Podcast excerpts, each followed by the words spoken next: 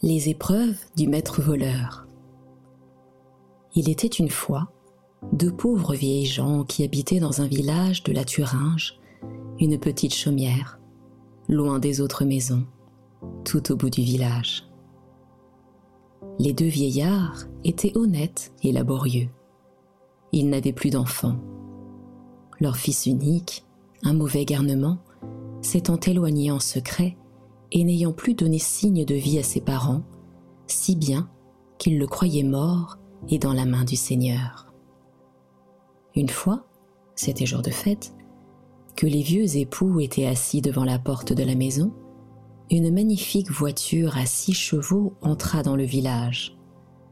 Un beau monsieur s'y trouvait seul, et derrière se tenait le domestique dont la livrée était roide de galons d'or et d'argent. La voiture traversa tout le village, et les paysans, qui sortaient justement de l'église, crurent que c'était au moins un duc ou un roi qui arrivait, car leur seigneur, dans le vieux château, ne pouvait pas déployer une pareille splendeur. Tout à coup, la voiture s'arrêta devant la porte de la dernière maison. Le domestique descendit pour ouvrir la porte à son maître, et celui-ci en sortit et s'approcha des vieilles gens qui se levèrent, tout étonnés de leur banc. Il leur dit bonjour et leur demanda s'il ne lui serait pas possible d'avoir des quenelles de pommes de terre. La bonne vieille s'étonna fort de la demande, mais le beau jeune homme, si richement vêtu, satisfit aussitôt sa curiosité en lui disant qu'aucun cuisinier ne lui en avait encore fait qui fût à son goût, et qu'il voulait y manger une fois mets préparé par des habitants même du pays, comme dans sa jeunesse. Les deux vieillards invitèrent donc le noble chevalier, car ils prenaient l'étranger pour un chevalier, à entrer dans leur chaumière. Et il fit conduire la voiture à l'auberge par le cocher. La bonne vieille alla vite chercher des pommes de terre dans la cave de sa maisonnette, se mit à les râper, à les piler, à les presser, fit bouillir de l'eau, y jeta les quenelles bien fournies de gras et bénit le mets avec ses paroles pieuses. Dieu le garde. C'est pour cette raison qu'on appelle souvent les quenelles les dieux le garde du sud de la Thuringe. Pendant que la vieille préparait le repas, son mari était allé au jardin avec l'étranger et s'occupait à regarder si les tuteurs qu'il avait attachés avec des sions à de jeunes arbres fraîchement plantés tenaient toujours bien, ou si le vent n'avait pas arraché un des liens, et à chaque endroit où l'accident avait eu lieu, le vieillard rattachait les tuteurs aux jeunes arbres. Pourquoi, lui dit l'étranger, liez-vous cet arbre à trois places? Parce qu'il y a trois bosses, répondit le vieillard, et j'ai vu qu'ils se tiennent droit en grandissant. Très bien, mon vieux père, dit l'étranger. Mais vous avez là un vieil arbre bossu. Pourquoi ne pas le lier aussi à un tuteur pour qu'il devienne droit? Oh, reprit en riant le bonhomme, les vieux arbres, s'ils sont courbés, ne deviennent pas plus droits. Si l'on veut les redresser, il faut les tenir roides dans leur jeunesse. Est-ce que vous avez des enfants? demanda de nouveau l'étranger. Oh mon Dieu, répondit le vieillard, j'ai eu un garçon qui était un vaurien. Il n'a rien fait que de mauvais tours, et finalement, il s'est enfui d'ici et n'est plus jamais revenu. Qui sait où le bon Dieu ou le diable l'aura mené? Pourquoi n'avez-vous donc pas redressé votre fils comme ces arbres-là lorsqu'il était encore temps? demanda l'étranger d'une voix sérieuse. S'il est malvenu, bossu ou courbé, c'est votre faute. Mais, supposez qu'il revint, le reconnaîtriez-vous? Je ne sais, monseigneur, répondit le père. Il a dû grandir beaucoup, s'il vit encore. Mais il avait un signe auquel je pourrais le reconnaître. Seulement, le jour où il reviendra sera le jour qui ne vient jamais.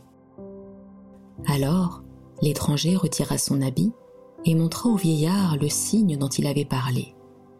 Le pauvre homme se leva les bras au ciel et s'écria Seigneur Jésus, tu es mon fils, mais non, Tu es tellement riche. Serais-tu devenu comte ou duc? Non pas, mon père, reprit doucement le fils, ni l'un ni l'autre, mais tout autre chose. Je suis devenu un voleur, parce que vous ne m'avez pas redressé. Mais n'en parlons plus, je suis un vrai maître dans mon art, et non un de ces misérables charlatans comme on en voit tant par le monde. Le vieillard restait muet de frayeur et de joie tout ensemble. Il conduisit son fils dans l'intérieur du logis près de sa mère, qui venait justement de finir les quenelles et s'apprêtait à les servir. La pauvre bonne mère serra son fils dans ses bras, pleura et dit Voleur ou non, tu es toujours mon cher fils, et mon cœur bondit de joie, tant je suis aise de te revoir dans ma vieillesse. Ah, que va dire ton parrain, le seigneur du château là-haut? Oui, dit le père, tandis qu'il mangeait bravement les quenelles tous les trois. Ton parrain ne va pas vouloir entendre parler de toi dans ces conditions. Il te fera pendre, peut-être, sans beaucoup de façons. Enfin, je veux toujours aller voir mon parrain, dit le fils. Et il se rendit au château dans son carrosse. Le gentilhomme fut très content de revoir son filleul dans cet équipage, lui qui n'avait bien voulu être son parrain que par pitié.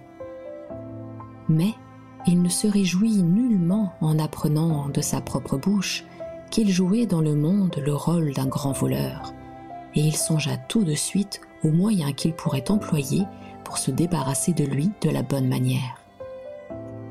Eh bien, dit le gentilhomme à son filleul, nous allons voir si tu es expert dans ton métier et si tu es devenu un grand voleur qu'on puisse laisser faire sans en avoir honte, ou si tu n'es qu'un de ces volereaux qu'on pend au premier gibet. C'est là ce que je te réserve certainement si tu ne peux pas accomplir les trois épreuves que je te réserve. Allons, dites mon parrain, reprit l'autre, je n'ai pas de besogne en train. Le gentilhomme réfléchit un instant, puis il dit Écoute, voici les trois épreuves. Pour la première, tu devras me voler dans l'écurie mon cheval favori, que je ferai garder par mes valets et par mes soldats, ayant ordre de tuer quiconque fera mine d'y pénétrer.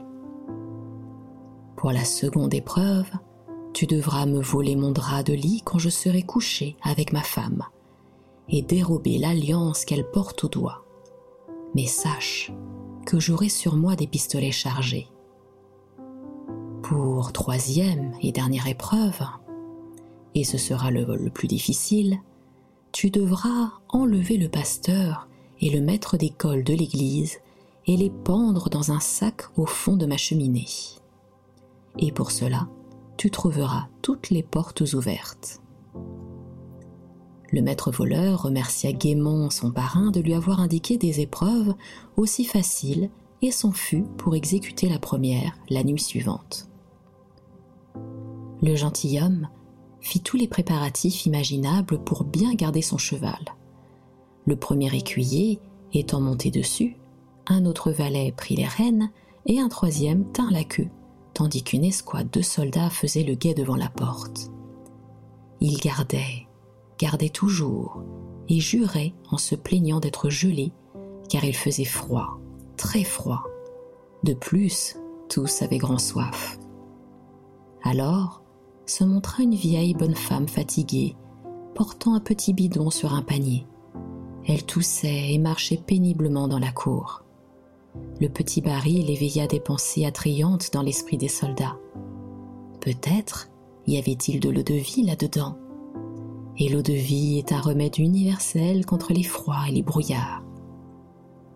Ils appelèrent la vieille auprès du feu pour se réchauffer et l'interrogèrent sur le contenu du bidon. Ils avaient deviné juste, c'était de l'eau de vie et la bonne encore. Et le meilleur de l'affaire, c'est que le petit bidon n'était pas clos hermétiquement ni goudronné, mais qu'il avait un robinet et que l'eau de vie était à vendre. Aussitôt, les soldats s'empressèrent d'en acheter et d'avertir les valets de garde dans l'écurie. Un gobelet venait après l'autre, et la petite vieille avait fort à faire pour les remplir, de telle sorte que son bidon se vida presque entièrement. Mais la bonne femme n'était autre que le maître voleur en personne, qui s'était ainsi déguisé et avait mêlé à l'eau de vie une potion somnifère d'une force diabolique. Les soldats ne furent pas longtemps à fermer les yeux, l'un après l'autre, ni les gardes à tomber de sommeil, et le voleur se trouva tout à point dans l'écurie pour recevoir entre ses bras l'écuyer en train de choir de son cheval. Il le mit à califourchon sur la barrière et l'y attacha un brin, pour que le brave garçon ne se fît pas de mal en roulant par terre. Au cocher qui tenait les brides et ronflait dans un coin, notre voleur mit une corde dans la main et au valet une poignée de paille au lieu de la queue. Puis il prit une housse de cheval, la coupa, enveloppa les pieds de la bête, monta dessus et hop, le voilà parti du château par la porte ouverte d'avance. Dès qu'il fit jour, le gentilhomme regarda par la fenêtre et vit arriver au galop un chevalier superbe sur un cheval non moins beau, qui lui sembla avoir un air de connaissance. Le cavalier s'arrêta et lui dit par la fenêtre Bonjour, parrain, votre cheval vaut son pesant d'or. Va-t'en à tous les diables s'écria le châtelain lorsqu'il vit que ce cheval était bien son cheval pie. Tu es un maître voleur. Mais attends, va toujours et fais-moi voir à fond ton métier. Là-dessus, le digne seigneur prit son fouet et alla tout en colère à l'écurie. Mais en apercevant les groupes ridicules formés par les gens de garde endormis, il éclata de rire. Seulement, il se dit en lui-même Si le vaurien revient cette nuit pour me voler le drap de lit, je lui envoie une balle dans la tête, car je ne veux plus savoir près de moi un homme aussi dangereux. La nuit venue, le gentilhomme s'en fut se coucher avec sa femme, et à côté de lui, il mit des pistolets chargés, avec d'autres armes, se gardant bien de s'endormir, et veillant pour écouter si quelque chose remuait. Pendant longtemps, rien ne bougea. Mais enfin, comme la nuit était déjà très avancée, il sembla au châtelain qu'on appuyait une longue échelle à la fenêtre, et bientôt il vit se dessiner l'ombre d'un homme qui se disposait à entrer par là. Ne t'effraie pas, ma femme, dit le gentilhomme, qui saisit le pistolet, visa, tira et logea une balle dans la tête du brigand. Celui-ci chancela, et tout de suite après on l'entendit choir lourdement. Ce gaillard-là ne se relèvera pas, dit le châtelain. Mais pour éviter tout scandale, je vais descendre immédiatement par l'échelle et mettre ce mort à côté. La femme du seigneur en parut bien aise, et son mari fit comme il lui avait dit. Bientôt, il revint et dit à la dame Il est vraiment mort, mais avant de la placer dans la fosse, je veux l'envelopper dans un drap. Et comme il est mort pour la bague, nous allons la lui donner. Passe-moi la bague et le drap de lit. Elle lui donna l'un et l'autre, et vite il redescendit. Ce n'était pourtant pas son mari qui lui avait ainsi parlé, mais le voleur. Pour accomplir cette épreuve, il avait détaché un pauvre pendu du premier gibet voisin, car dans ce temps-là, il y avait encore des gibets en Allemagne.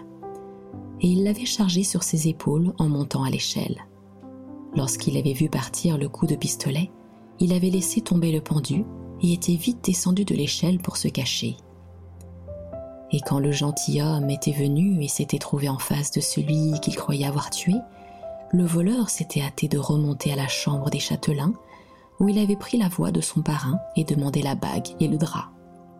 Le lendemain, le gentilhomme regardait par la fenêtre comme d'habitude.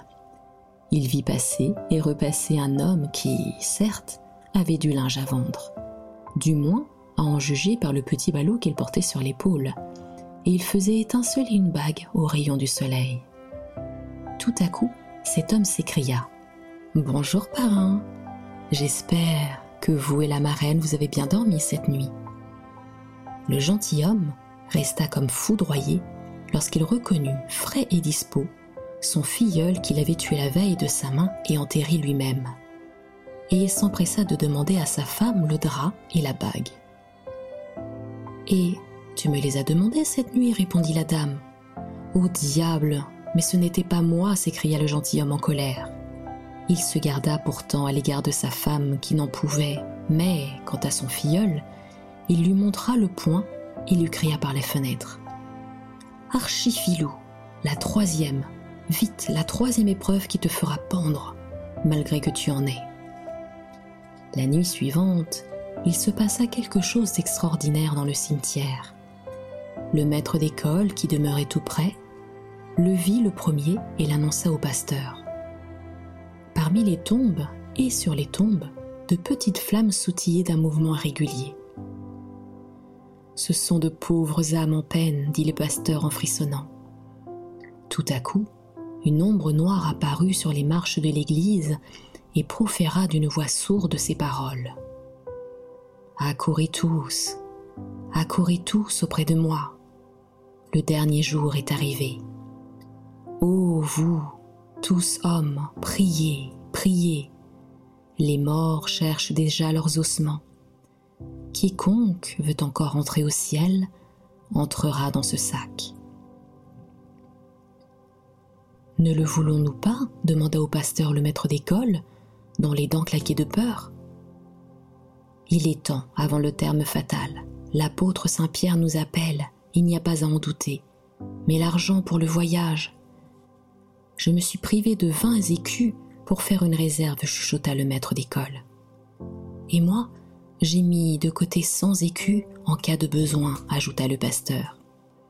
Allons les chercher, s'écrièrent nos deux héros. Et c'est ce qu'ils firent, après quoi ils s'approchèrent du fantôme noir. Or, c'était le maître voleur. Il avait acheté des écrevisses et leur avait mis des bougies allumées sur le dos. Voilà les pauvres âmes du cimetière. Puis, il s'était affublé d'une barbe de moine et d'un froc, et s'était muni d'un sac à houblon dans lequel il fit entrer les deux compères après leur avoir pris leur épargne. Ensuite, il ferma le sac et le tira après lui par tout le village, à travers une mare en s'écriant Nous passons la mer Rouge. Puis par l'étang, en criant du nouveau Nous passons le torrent de Cédron. Puis, par le corridor du château, où il faisait frais en criant encore Nous traversons la vallée de Josaphat. En montant l'escalier, il s'écria Voici déjà l'échelle du ciel, dit-il enfin, et il alla pendre le sac à un crochet dans la cheminée où l'on fumait les jambons. Il fit une fumée affreuse et s'écria d'une voix terrible. Ceci est le purgatoire, on y demeure quelques années. Et il s'en fut. Le pasteur et le maître d'école crièrent de toute leur force, si bien que tous les domestiques accoururent. Le maître voleur alla directement chez son parrain. Cher parrain, dit-il, la troisième épreuve est accomplie. Le pasteur et le maître d'école sont pendus au fond de la cheminée, et vous pouvez, si cela vous plaît, les voir se débattre ou les entendre crier. Oh, tu es un vaurien, un archifripon, un archifilou, et le maître voleur de tous les voleurs, s'écria le gentilhomme. Puis, il ordonna de sauver les deux pauvres airs du purgatoire. Ah, tu m'as vaincu, va-t'en. Voici de l'or, dit-il, va-t'en et ne reviens jamais. Va te faire pendre pour ton argent, où tu voudras. Merci bien, cher parrain. C'est ce que je ferai, dit le voleur. Mais ne tenez-vous pas à dégager les gages que j'ai honnêtement gagnés? Je vous laisse votre cheval pour 200 écus, et l'argent du pasteur et du maître d'école pour 120 écus. Sinon, je m'en vais avec le tout. Le gentilhomme fut presque foudroyé des rechefs et dit Cher filleul, ce n'était qu'une plaisanterie. Tu ne prétends pas garder ces choses-là. Songe que je t'ai fait cadeau de la vie. Eh bien, soit. Je vais aller vous chercher les objets, dit le voleur. Il s'en alla, en effet, et fit atteler sa voiture. Il fit monter son père et sa mère, enfourcha lui-même le cheval du gentilhomme, se passa la bague au doigt et ne renvoya à son parrain que le drap avec la lettre suivante. Rendez l'argent au pasteur et au maître d'école, ou votre femme sera volée par votre dévoué filleul et maître voleur. Alors, le gentilhomme eut grand peur, et supporta ce dommage ne voulant plus entendre parler de son filleul. Aussi n'en eut-il plus de nouvelles, car celui-ci était parti avec ses parents pour un autre pays où il était devenu un homme honnête et honoré. À très bientôt.